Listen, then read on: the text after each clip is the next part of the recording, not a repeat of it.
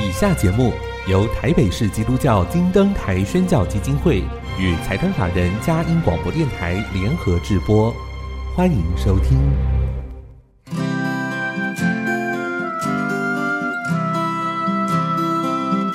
在现代紧凑的生活节奏里，以爱建立和谐的家庭生活，以喜乐专业的态度投入服务。一起营造你我的美丽人生，成为一个快乐又丰富的译文生活家。译文生活家，本节目是由林森南路礼拜堂社团法人中华民国合家欢协会、佳音广播电台联合制作，欧林静主持。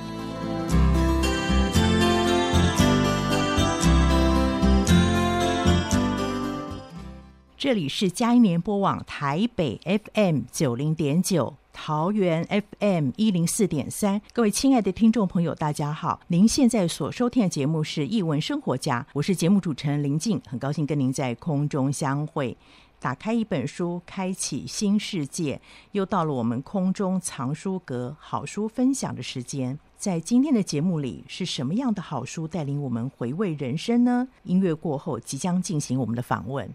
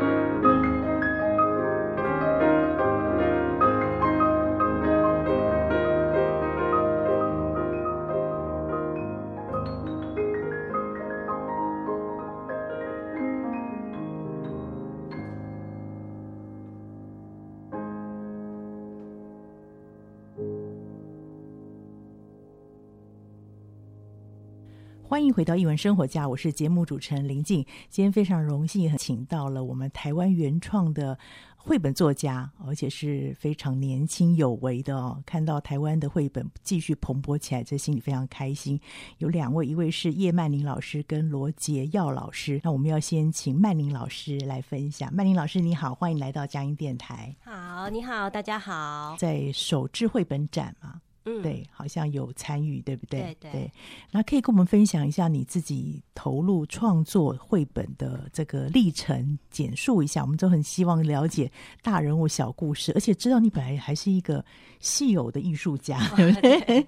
斜杠这样子，对 对对，现在很流行斜杠，好，跟我们分享一下。呃，其实我是在呃结婚以前，我就是有接一些插画的案子，嗯，然后那个时候就是看到了约翰伯宁涵的绘本，啊，对，然后我就觉得哇，惊为天人这样子，就觉得说，其实绘本里面的媒材跟他要讲述的故事，其实还是有很多很宽阔的可以发展的空间这样子。嗯对，那就是自己有了小孩之后，就是我我我们跟一些妈妈，然后一起组成了读书会，哦、然后我们就是呃组成了一个小大的团体，哦、然后我们就是每个礼拜大家会一起分享绘本这样子，嗯、然后就自己就阅读了很多很多的绘本这样子，对，然后也兴起了自己想要创作绘本的。的一个动力，这个动力非常强，但是实际上我们常说那个理想跟实际还会有一段需要磨合的时间嘛。对，所以你本来就是对绘画有兴趣，嗯，就很喜欢画画这样，对对对对对。但是做成绘本又考虑比较多，因为它变成书的结构嘛。嗯，这过程当中你有呃去接触一些什么样的课程，或是得到什么滋养？哦，其实课程也蛮多的，我就是参加了很多各种类似的嘛，对对对对，所以其实我们发现创作绘本不一定说你学儿童文学或者学什么美术专业，只要你有心有兴趣，其实现在很多的路径好可以帮助你，重要是那个心啊，好那个初心在。那老师可以给我们介绍一下《慢慢与我》的。这本书的由来吗？因为我们觉得好特别哦，这个东西很贴近孩子，特别刚开始要学习的孩子。好、哦、的，可以跟我们分享一下这样过程。嗯、其实这本绘本呃，里面糅合就是很多我我们家小朋友的故事，啊、然后把它拼贴在一起这样子。那这个故事呢，主要就是讲一个小女孩，她刚上小学一年级的时候，那可能在人际关系或者是在学习上面，她都会有一点点。还不太适应，嗯、然后他这个时候就是呃找到了一只小瓜牛，嗯、然后借由一个小瓜牛的陪伴，然后他可能就是可以慢慢的呃融入团体，或者是慢慢的就是可以适应新的生活这样子。对，对，那其实这个这个故事呢，其实就是我小女儿小一的时候，嗯、她刚上刚上小学，那老师教注音符号教的非常快啊，对她。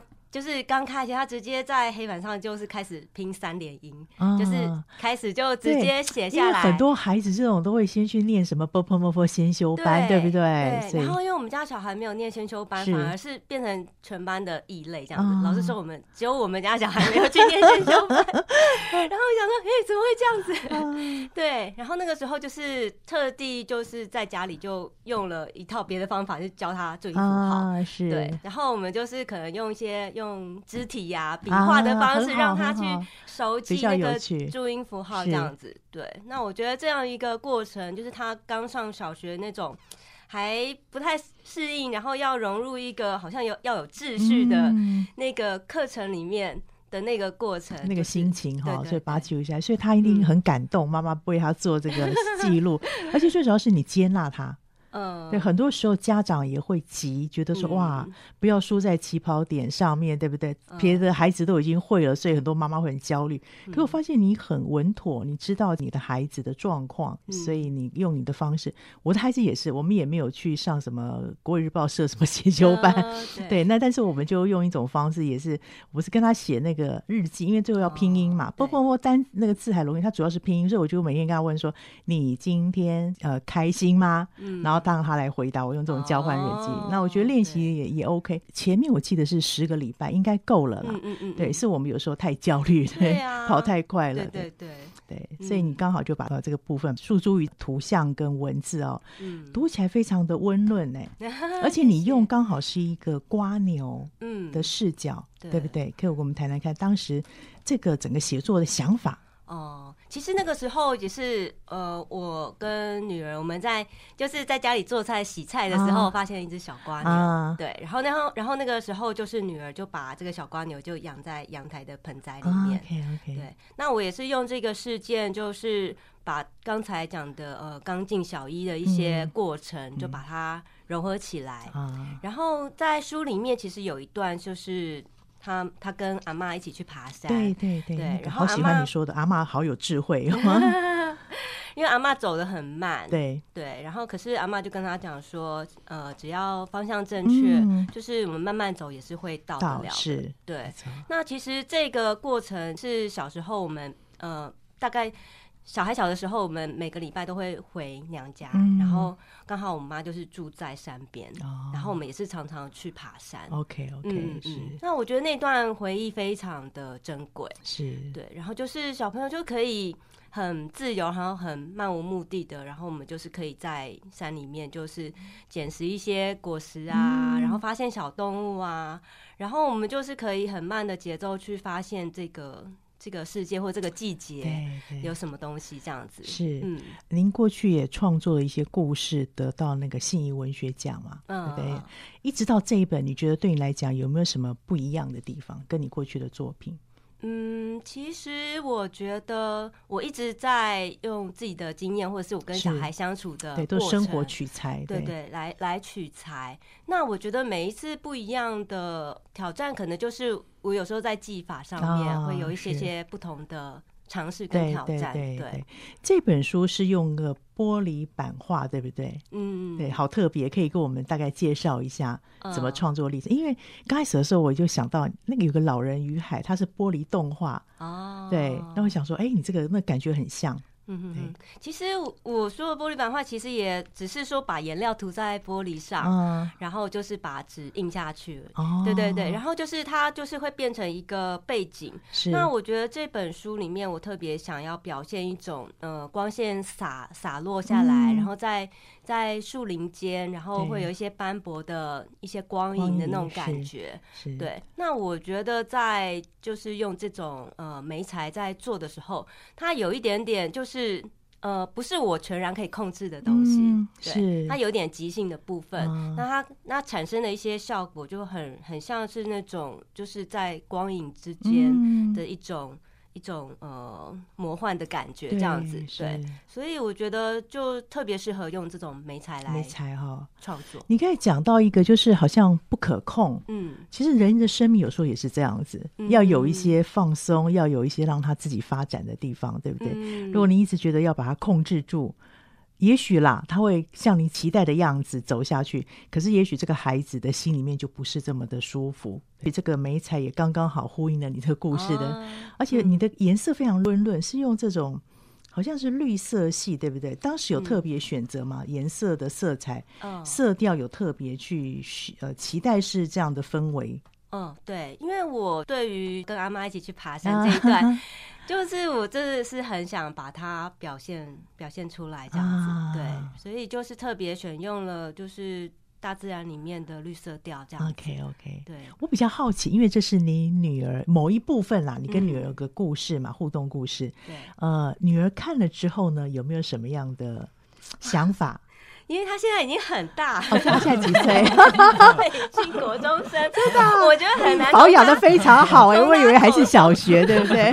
从他口中问出什么，就是青少年讲话都都一个字两个字。好，对，知道了。对对对，嗯嗯，就这样子。是是，所以没有特别知道他有特别的什么想法。对，可是我想。感觉出来，他应该是还蛮开心的。对对，就是没消息就是好消息 的意思，没有特别批评我什么这样子。妈妈，你怎么把我的事情写出来？对对。不过他应该很高兴啦，就是有时候青少年不讲，但是也许心里面就是默默的开心，就知道说这件事情还是被妈妈知道纪念的。对，我觉得这本应该是可以鼓励到很多这种小一的父母亲，嗯、或是刚到一个新环境、新学习的、嗯、读者有这一方面的反应？有，其实还蛮多读者回馈，就是常常他们就是读到里面的某一个片段，他们就特别有感觉。啊、可能是家长，然后可也也有家长回馈说，小朋友读到就觉得，就就是在那边静静的，可能就是看的那一页，就是有点静默这样子，啊、就是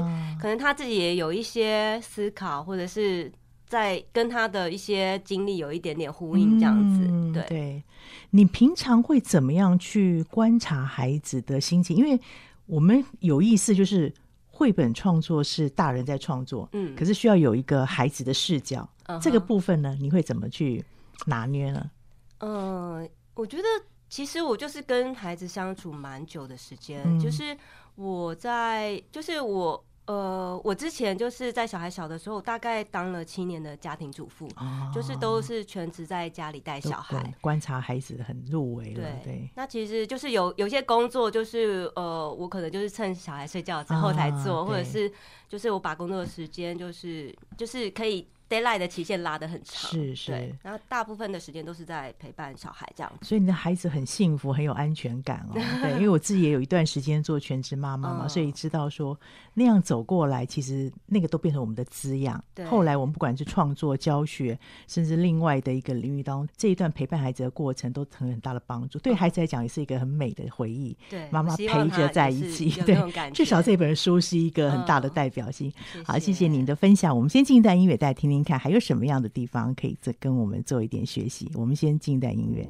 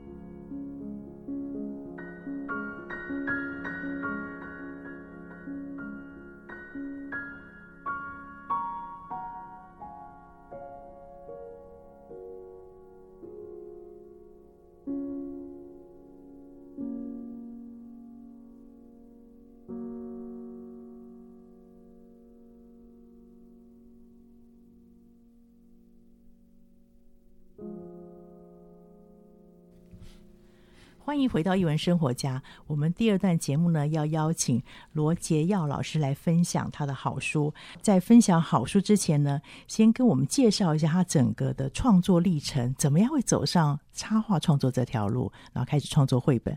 罗老师你好，欢迎来到我们节目里面。Hello，大家好，我是 Roger。嗯，关于创作历程的部分，嗯、以前我毕业的时候是。做网页设计、啊、平面设计，okay、大概有快八九年的时间。是那在在工作长时间工作，而且我经常加班，因为设计也常常会需要一些额外的对加班熬夜，对不对？对，所以那时候我一直在思考说，这样的工作是我想要一直做下去的呢？嗯、我是不是有其他的可能？是，所以我在。零九年的时候，我记得我有去澳洲一年旅行，嗯，就边旅行边打工，是。然后在那时候，我就开始思考说，我回到台湾后要如何去调整我的生活方式，还有工作模式。对。所以回来之后，我就开始有去进修一些其他的课程，关于插画，关于如何。说故事跟做绘本，嗯，我这边打岔一下，因为你本来是网页设计，嗯，对，那个绘本插画或者是这个故事，这个又是另外一个领域。是什么原因让你想要走到这个？因为网页设计也许可以走其他方面嘛，对对对对，那会选择走绘本创作插画的原因是什么？呃，因为我本身是念。念视觉相关，哦、所以也算也算是科班。OK OK，所以我以前有画画，而且我很喜欢手绘。哦，那做了网页设计，常常会需要用一些电绘软体，对对对，电绘软体做画面。可是我一直觉得手绘是我有温度，对不对？对最喜欢、最最拿手的部分。嗯、可是我工作了这么长时间后，我一直没有动手。哦、OK，直到我去憋好久了，对。直到我就是。进修了画画课之后，我又回，我又我又发现，就亲自画画用手绘这个部分，OK OK，那感觉又回来了。对对对，是。所以这部分我开始进修之后，我发现可以用画画来做教学，嗯、甚至于做创作的部分，是我。是我一直原来我其实真正喜欢的是这件事。OK OK，所以人很有意思，先走了一圈之后，嗯、再发现自己的所爱是什么。对，因为刚刚罗老师在分享的时候，我觉得跟刚才叶老师一样，那个眼睛都发光，好像他们走在自己所喜悦的事情上面，越讲越兴奋。因为我刚看到罗老师的第一面，觉得他有一点腼腆，可能有点害羞的男。哎，讲到这个画画这件事情，整个人就开了哈，眼睛就亮亮亮了，噔一下 就是自己喜欢的事情。对，对，那可以跟我们分。享一下，前面有一本书也是三民出版的，更重要的是哦，呃，这本书的创作由来。这本书创作由来，在我去年有把一系列的作品投稿到美国三乘三的插画，嗯，然后入围之后，我发现有一张画面是很多小朋友在像是在教室里面做美劳课的这个、哦、这个画面。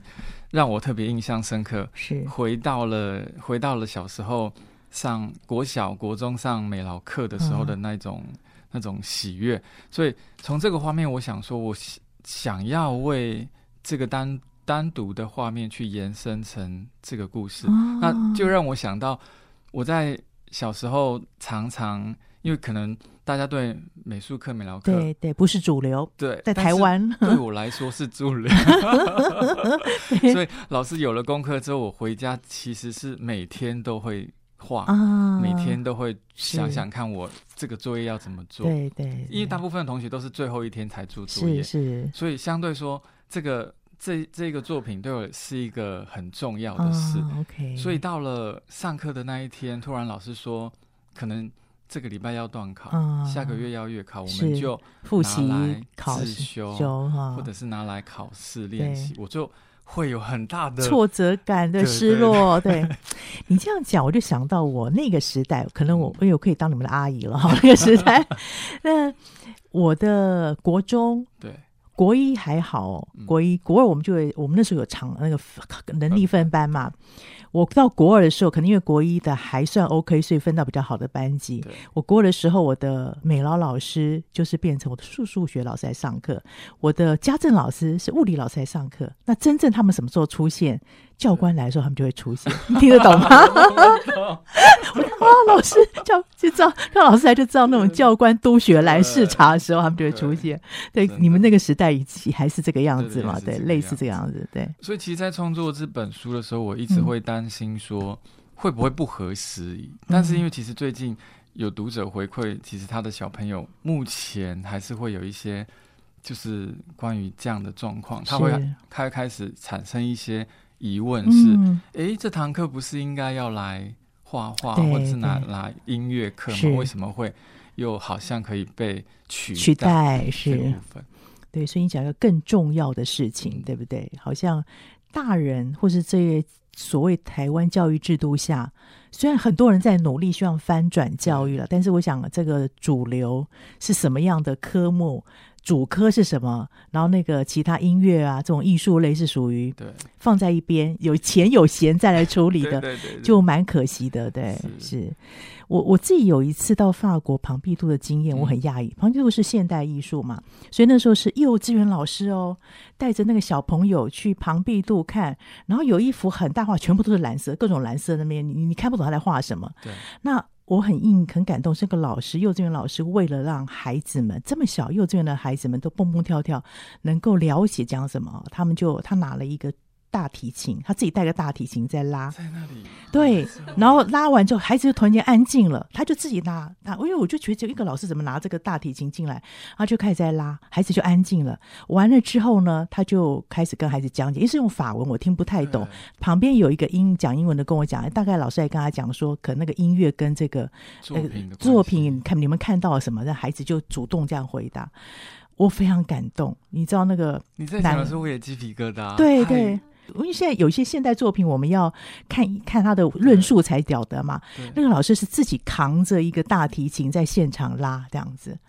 对我，对我就我就知道说，为什么法国的文化这么的影响到世界各地哦。他们从小就是这个样子的。因为我今年在暑假的时候也去了一趟欧洲，我也有去法国。嗯、那我的确也发现，在比如说美术馆，嗯、甚至有些博物馆里头，不是只有成人，对，是会有很多家长带小朋友，老师带着就是小朋友一群的学校的学生到里面去，在作品面前说明他的一些典故，对，如何的去看这样的作品。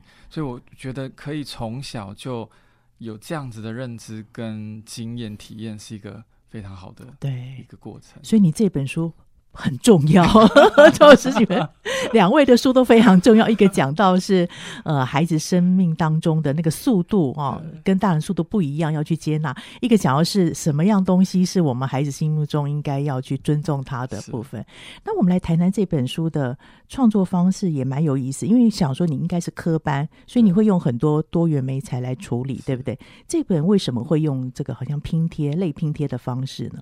这本作品在我前几年一直在用很多不同的媒材创作，嗯、那用油性粉彩做底色，然后用拼贴做这样的组合，是我觉得用这样的这样子的方式更简约。因为以往我在创作的时候都是画的很写实，嗯，画的很复杂，因为你是科班的，忍不住就想把它 画的很写实，那个手太厉害了，对。所以在这本作品里面，我其实。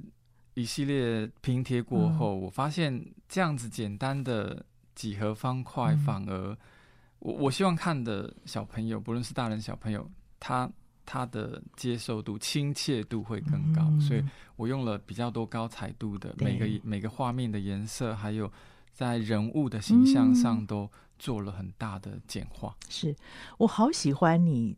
这一页哦，今天有我最期待的那堂课，小朋友说奔跑，对不对？然后每个人都不一样，发型不一样，长得都不一样，这个要剪很久吧？会不会还是你对你来讲太这没什么，对不对？科班出身我知道，科班出身这没什么啦，主持人这没什么。但是我就会一直一直去去关去去回想说，在我因为我在我小时候上学的那一段路上，我都是走路到学校去。其实每每到我记得好像礼拜三。的美劳课的那一、嗯、那一个早上，我特别雀跃，因为我的作品就放在我的书包里。嗯、我其实最想赶快到教室把作品拿出来给，嗯、有点像爱线。对啊，那个老师有没有起立敬礼完就好。罗姐，你今天的作品拿出来，来给大家参考一下，是不是这个样子？这种学生好讨厌哦，对，就是很讨厌。所以在那堂课被被。被雕刻之后，我就觉得，嗯，怎么会这样？没有机会现了，对对对，没有机会现。对，不过可以看得出来，就是一个孩子喜欢这件事情的话，那个就会成为他一直很期待的。对对，当然要看到这一点，对不对？哈，你在这个创作过程当中，你怎么去抓孩子的视角？因为不好意思，您。还没有结婚吧？结婚。对，刚刚曼玲是已经结婚有小孩可以做观察。那一个妈妈的角度来看孩子的状况，您呢？您平常是怎么样来观察孩子？我平常就观察自己，还有观察我朋友的小朋友啊。对，所以其实像朋友的小孩，我常常会有时候跟他聊天。啊、那他有一些创作的，就我时候会跟他我朋友的小孩一起画画。啊、那我会跟他一起聊天，然后有时候会偷听一下他们的。对话，对话是对。那之，嗯、呃，其他时间我会去回想说，在我在我小时候，嗯、还有跟我家人相处的时候，我可能当时的心态，跟我现在跟小朋友相处的时候，嗯、我常常会会会去听他们在他们说的一些童言童语。是，其实我们内心都有一个小孩，对不对？对，那个那个小孩常常要被滋养，而且不时会冒出来。嗯对，对不对？不随冒出来捣蛋一下，抗议一下，哎，你都忽视我的 存在，太社会化了。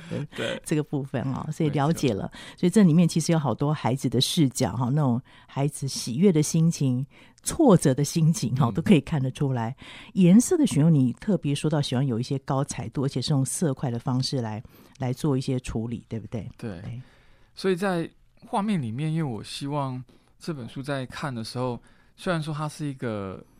被借客的一种失落感，嗯、但我不希望画面太过于沉闷，嗯、好像很伤心、很灰暗。对，所以在每一页里面，我其实做了非常多的拼贴。嗯、其实我当时做的都是有点，就是这个尺寸，就是小尺寸、小尺寸名片尺寸的这个拼贴构图，哦、做了应该有五六十张，从里面再去挑十六个跨页。OK OK，所以我会去安排画面的颜色安排。的节奏感，然后它应该出现在哪一个情节里面？嗯，就等于做一点，比如说像人家一般说什么色彩计划，先做一点计划构成，有点像电影在排排那个分镜分镜的感觉。对，你跟曼宁老师都蛮有趣，都有大自然的出现。对对，我我个人很喜欢，因为我个人也是乡下。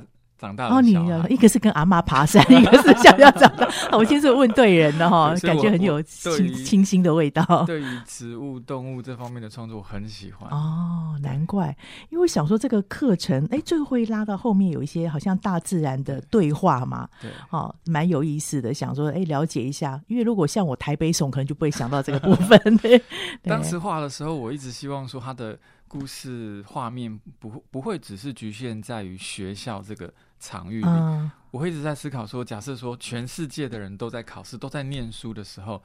整个世界它会变成什么荒谬的画面？哦，OK，了解，这个非常重要哦。因为其实人还是活在大自然世界当中，是对。很谢谢老师的分享，推荐给大家。更重要的是，还有刚刚曼玲老师的《慢慢与我》，然后这两本书都是由三名小山丘系列出版的，非常精彩。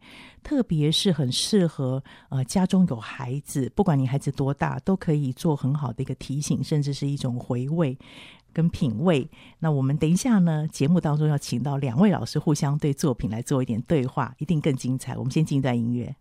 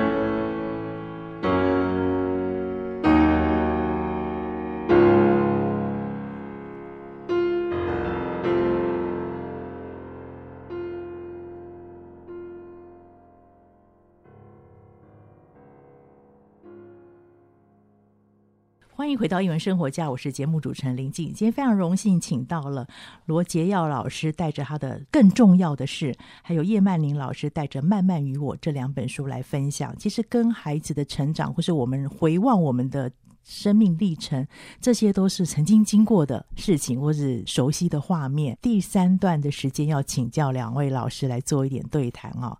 呃，要请曼曼老师好了，来分享一下。刚才你听了罗老师讲的。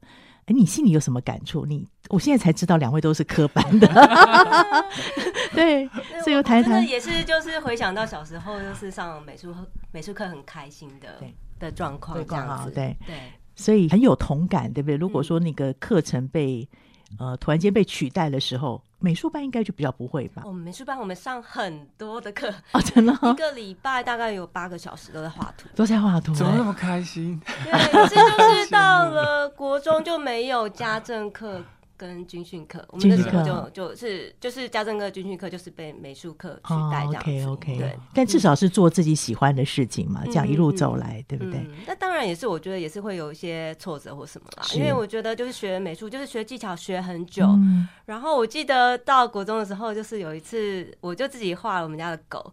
可是那个狗，我就是画它的四条腿，因为它是躲在那个壁橱底下。嗯，对，它就我就只画了四条腿，然后到学校，然后老师就说。你在画什么东西、啊？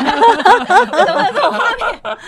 你说的是抽象大师吧？对，可是我就觉得说，我那时候看到的景象就是这样。对，对，那就是中间当然有有有一段时间，我觉得有有一点点小低潮，就是可能就是调颜色啊，或者什么，就是感觉特别脏，不知道怎么突破这样子。嗯，对。那但是我觉得过那个时间之后，我就觉得，哎、欸，好像就是会比较开阔，开阔一点。嗯，你从一个美术班专业的角度来看看。罗老师这本书，更重要是你要不要有一点回馈？没关系，今天讲完之后就算了，还是好朋友。厉害，真的 非常厉害。对对对，因为我觉得我知道 Roger 老师一直有在教呃教课，对大人的什么技法，大人技法课，对的的课，我觉得非常厉害，是非常不容易，非常年轻，然后可以有这样的作为，而且他就。提到了那个孩子的心情，把他自己做一点转换，对不对？嗯、因为我们一般都觉得，好像是要跟孩子比较多一点接触，妈妈，然后他本身就是男性，然后又还没有结婚，所以我该特别问他 怎么去观察孩子的部分。对，就老师呢，你要不要分享一下？你也是科班的嘛，对不对？其实刚才听曼宁说他是美术班，然后可以八小时都在画画，好羡慕，很羡慕，因为我。虽然说是高中念科班，可是我以前我好羡慕美术班的学同学、uh, 学生，那他们可以一直长时间的创作。可是我觉得像升学班的时候，我记得在国中是我压力最大的，的时候，因为常常学校都是以着重在升学为主，uh, 所以虽然说我可能在学习嗯、呃、教室的美劳布置是都是由我负责，uh, 可是我总是觉得就是。很很多想创作、想画的部分，在当下的那个环境是不被受限制的，对，一直要去念书，甚至于有时候很多很多压力，就是在于如何的去去去继续把分数上面的精进，对。对。所以听起来非常羡慕，但至少现在也很感恩你，因为经过那个过程，也许你会更珍惜现在有的东西。跟曼宁老师这一本《慢慢与我》，应该也蛮有感触的吧？如果你在观察孩子的这个部分，而且刚刚听听曼宁分享的时候，我好羡慕她的女儿 能有这么好的妈妈，对不对？对啊，以后你择偶的标准就这种。因为刚才说还没有学过波波吗？对，所以。在妈妈的部分，就是额外花时间陪伴她吗？就是自己想了一套方法。哦，我是跟朋友参考，就问一些朋友。对，对，因为其实我记得我在小时候，我的妈妈没有在身边，嗯，所以很多时候都我必须要自己去摸索，自己，自己去跟上别人这件事情。哦 okay，是，所以刚才曼宁曼宁有我就分享这个这一段的时候，我其实很很感动，感动哦。对。其实有时候这样子的分享，或者是看这样的作品，对于已经当了父母亲，或者甚至还有没有当父母亲，都是很好的预备。如果常常说绘本不是只有孩子看，很多人常常说绘本没几个字，昂啊切，好 卖这么贵，其实都有很多绘本作家的心意，特别是生命历程的一些记录在这里面。你如果看到了这一点，触动了，就是你的资产。对你周围的人、对你的家庭、对你的孩子都很大的帮助，对不对？对，刚才一个简单的故事，慢慢与我，我就想到张文亮教授，他有说过，教授本身在学校工作压力也蛮大的，有很多课程嘛。然后他说那段时间他做梦，梦到就是有一天他带着瓜牛去散步，最先呢他就拉着瓜牛走嘛，哇，瓜牛不是走很慢吗？对。然后他就觉得很生气，然后一直骂那只瓜牛，然后就是觉得怎么这么这么慢。后来一段时间之后，哎。他就想说，那我就放下好了啦，不要这样折磨他。他就发现说，哎，他开始跟着蜗牛的角度，然后去闻到花香，听到鸟的声音，慢下来了嘛。然后最后他的结论是，原来是瓜牛带我去散步。嗯、对，你看到你这本书，我就觉得，哎呀，跟那个故事的经历好接近哦，好接近。对，我觉得那个瓜牛真的很像是小孩子。对，哦，真的哦，嗯、对，因为小孩子真的就是，我觉得生了小孩之后，整个生活的节奏都。对，没错，呃，所以我那时候还没有生孩子，在怀孕的时候，就有一个长辈很有智慧跟我讲说，孩子其实是上帝给父母亲的雕刻刀，对，对，爱的雕刻 刀，你不见得会别对别人忍耐，但是你自己的孩子很不一样哦，你就会去修正自己的一些节奏、速度，对不对？我想曼玲应该很大的一个体会，这样。在创作的过程当中，两位有没有碰到什么样的困难，对，或者瓶颈？创作上。其实我是一直重画，哦，一定的嘛。我刚才讲到说，那个媒材不是我可以完全掌控的，对，对，对。那当然就是可能一印之后，哇，这个这个画面不合适哈，可能不行。OK，对，然后就是会一直重做这样子。是。那我觉得这个也是我可以一个预期的过程。嗯，对，对你心里已经有知道这样的难度嘛，嗯，对不对？所以就像知道孩子出生一定有很多。要克服的，对不对？哦、不会再像以前单身那么自由了哈。所以 Roger 老师，你好好享受这段时间，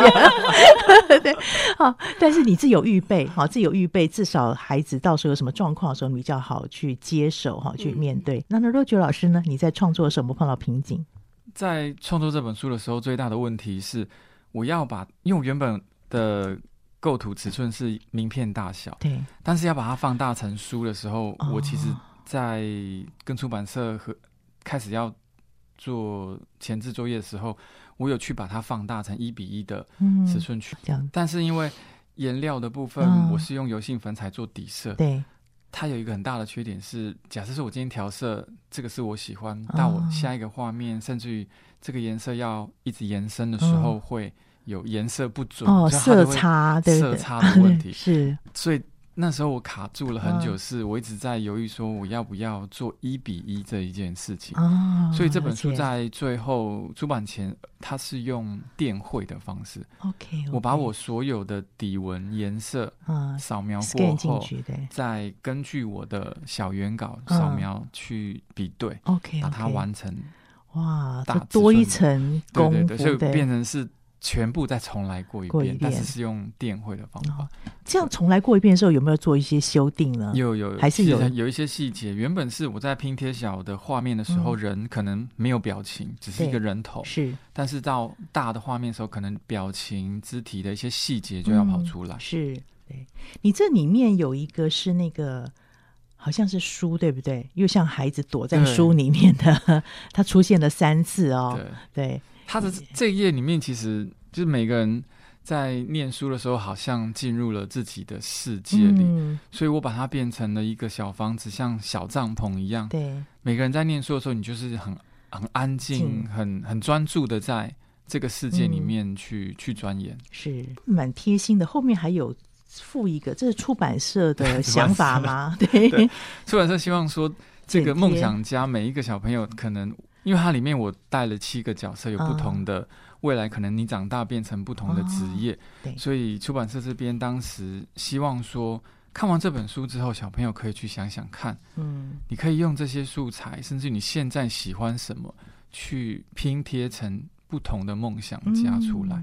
我觉得有时候绘本就是封面会说话，最重要是前面有一个，就是你说七个孩子不同职业，后面就是他们的。背景嘛，好像他手上有拿对他们的对对那个工具是什么呢？要大家亲自拿书过来看哦，哈。对于每个孩子来说，心中都有一件更重要的事情，不知道您有没有发现？那您心中最重要的事情是什么呢？另外，慢慢与我，曼玲老师，你的封面也很有趣，因刚好是一只瓜牛遮住了一个孩子的眼睛。嗯嗯，有特别寓意吗？我猜猜看，是不是从孩子从瓜牛的视角来 看世界？可以，可以，也可以这样子说。对对，那也可以是这个小孩正在看着那只瓜牛嘛，哈，也在看着瓜牛。孩子其实会观察小东西。对，小时候带孩子去散步的时候，路上什么蚂蚁啊、什么昆虫啊、什么东西，孩子都会去注意。我们当然就踩过去、走过去就算了。看很久，对对，看很久，真的看。我的儿子有一段时间养那个螳螂，嗯，然后他看那个螳螂脱皮。看，因为脱皮很慢，好像一个下午都在那边很专心。然后我觉得这是一种专注的练习耶。嗯、平常我们要跟孩子说要他专注专心，可是我们常打断孩子，嗯、对对不对？常打断孩子，就走啦，快一点啦。可能那时候孩子正在专心做一件事情，所以我觉得从这一本书慢慢与我。我也是期待我们大人可以放慢脚步，跟孩子学习，就跟你讲的一样，孩子真的是我们学习的指挥者。两位对未来的创作还有没有什么样的计划或期待呢？好，Roger 老师，对，或者继续画下。有没有哪一种类型或者是议题的部分是你自己很想尝试？因为我还有一本新的题材是跟也是跟植物有关系，然后也是。跟朋友之间有关系的，其实我跟刚才曼玲老师提到的，从生活里面去取材，嗯、然后去找到故事，这这个也是我很喜欢的一个部分。嗯、是，所以在今年会新书的部分里面会提到关于跟这个植物有关系，嗯、然后还有，而且这个故事其实是我从从生活里面。我记得我去逛夜市找到的一个题材。哦，真的哦，对，那应该多逛夜市哈。我们。跟一个老爷爷买了一盆盆栽之后所发展出来的故事，对，我一直很期待，因为这个故事我已经画很，我已经琢磨很久了哈。然后他在去年的时候有入围信谊的。这个绘本文文学奖，Okay, 所以我一直很期待它能够完成。对，我们也很衷心的期待能够完成，然后再到我们节目来分享的。好，那麦宁老师呢？我今年的作品呢，可能会比较奇幻一点哦。嗯，因为之前有一个作品，就是有入选了那个高雄的。好会好会呀，OK，对对对，是。那希望就是今年能够把它完成这样子。OK，对，我们衷心期待两位有机会再到我前面来分享，因为我觉得你们分享都是切乎到孩子，甚至人类生命成长都很重要、关键的要注意的一些议题，可以给我们很多不一样的看见。谢谢你们。谢谢各位听众朋友，谢谢你今天收听我们首播在电台。过几天之后，可以从我们佳音的联播网下载区点选，或是 Podcast 上面都有，把这个分享给您中南部或是海内外的朋友。我知道在海外很多要学繁体中文的，这两本书由三明出版的，呃，慢慢与我更重要的是，是您很好的选择。谢谢你今天收听，欢迎下周同一时间再会。